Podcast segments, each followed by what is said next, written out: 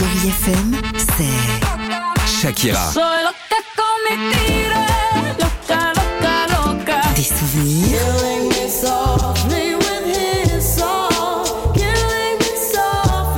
Et la musique qui vous fait du bien. Oh,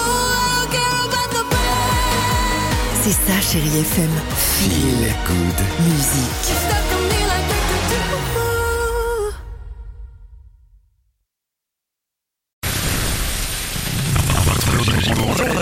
Bonjour Stéphane, bonjour à tous. C'est une météo perturbée dans le sud-ouest aujourd'hui. Oui, avec des averses parfois orageuses au pied des Pyrénées ou sur le Pays Basque. Ailleurs, le beau temps va s'imposer malgré quelques passages nuageux. Donc le soleil va largement dominer les températures. Aujourd'hui, 12 degrés à Dunkerque, il fera 13 à Cherbourg, 17 à Colmar, comptez 18 degrés à Chartres, 20 degrés à Béziers.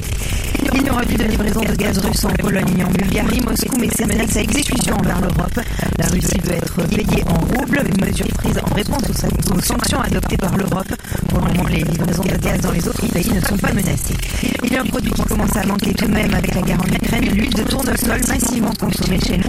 La France a donc décidé d'autoriser les industriels à modifier leurs recettes sans forcément changer les emballages.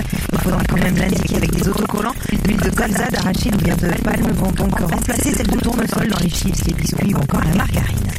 Le jeu des alliances et les négociations vont bon train en ce moment. À six semaines des élections législatives, à gauche, la France insoumise a déjà amorcé les discussions avec les Verts et les communistes. Ça commence aujourd'hui avec le Parti socialiste. De l'autre côté, en revanche, les républicains ont rejeté hier toute alliance avec la République en marche. Femmes de plus en plus exposées aux horaires de travail atypiques, surtout dans les emplois les qualifiés.